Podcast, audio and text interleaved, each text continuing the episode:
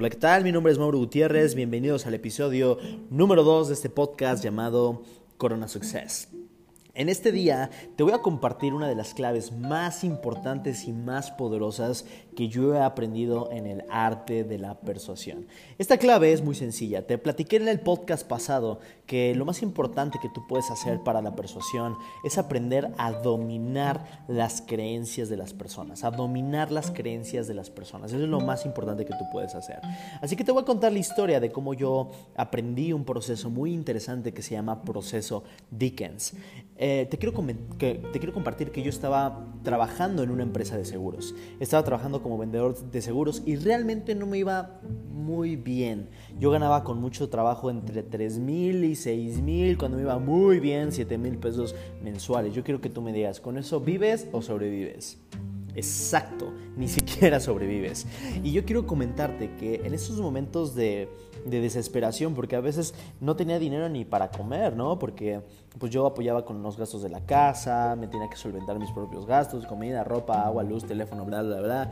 Eh, y había veces en las que yo tenía que salir a, a, vender tortitas, a vender masajes en Bellas Artes, aquí en la Ciudad de México. Y era algo verdaderamente, eh, pues, interesante, porque pues yo no sabía cómo salir de esa situación, de esas situaciones en donde ves adelante y ves oscuro y ves atrás y ves más oscuro. Entonces yo dije, ¿qué puedo hacer para cambiar mi vida? No sabía cómo, no tenía un mentor, no tenía una guía. Una amiga mía que trabajaba en seguros me dijo, tienes que conocer a Spencer Hoffman. Este hombre es rico, es joven y está dispuesto a enseñar. Y yo dije, mmm ok, le voy a dar una oportunidad. ¿Me puedes llevar? Sí, pero tienes que pagar 6.500 pesos. Y yo, ¿qué? ¿Tengo que pagar dinero para poder aprender de alguien? ¿Para poder escuchar sus consejos? Estás loca. ¿Cómo voy a pagar 6.500 pesos si yo es lo que con trabajos hago en un mes? Y me dijo, bueno, no te preocupes, no hay problema. Si quieres, tú aviéntate 10 años de tu vida a ver si llegas a donde está él. Y ah, eso me caló un poco y dije, está bien, voy a darle una oportunidad. Le dije a mi amiga, oye, ¿te puedo pagar la mitad ahorita y la mitad después? Y me dijo, está bien, solo porque eres mi amigo.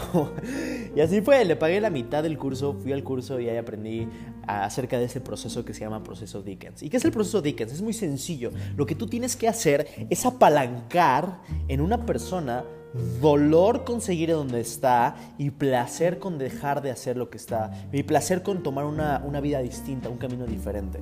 Es anclar dolor con algo que la persona está haciendo y anclar placer con algo que puede cambiar. Por ejemplo, en esa conferencia me acuerdo que había una señora eh, y esa señora era una señora que tenía muy malos hábitos. Fumaba todos los días, eh, tomaba dos botellas de esas grandotas de Coca-Cola todos los días.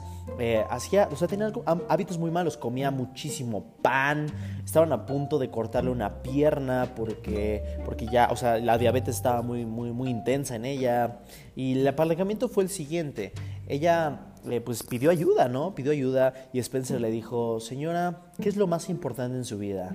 Ella dijo, mi nieta mi nieta es lo más importante en mi vida. Y Spencer le dijo, pues no parece, porque lo que usted está haciendo va en contra de lo que usted me está diciendo que es lo más importante. Porque a final de cuentas, si sigue con esos hábitos, ¿qué va a pasar con su hija? ¿Qué va a pasar con ese ejemplo que está haciendo para su hija? realmente, realmente nada va a pasar. Y lo que va a pasar es que al final de cuentas usted puede dejar este mundo y dejar sola a su nieta. ¿Le gustaría eso? No. ¿Cómo se sentiría? ¿Le gustaría que su nieta empezara a tener esos mismos hábitos que tiene usted? Entonces, lo que hizo la señora fue romper en llanto, llorar, eh, mirar a su nieta que estaba en la conferencia, la abrazó, fue un momento hermoso y al final de cuentas esa señora dejó por completo el azúcar, dejó por completo la Coca-Cola, dejó por completo de fumar. Así que ese es el apalancamiento. Te voy a ir compartiendo a lo largo de estos episodios más sobre cómo tú puedes generar apalancamiento, cómo puedes transformar las creencias limitantes de las personas. Te invito a seguir en mis redes sociales. Mi Instagram se llama coach-mauro-gutiérrez. En Facebook es exactamente igual, coach-mauro-gutiérrez. Para que podamos tener en contacto, tú mándame un mensaje si tienes algunas preguntas, las podemos poner en este podcast. Estoy aquí para servirte. Te mando besos y abrazos y nos vemos en el siguiente episodio. Cuídate mucho. Nos vemos pronto. Chao. Bye.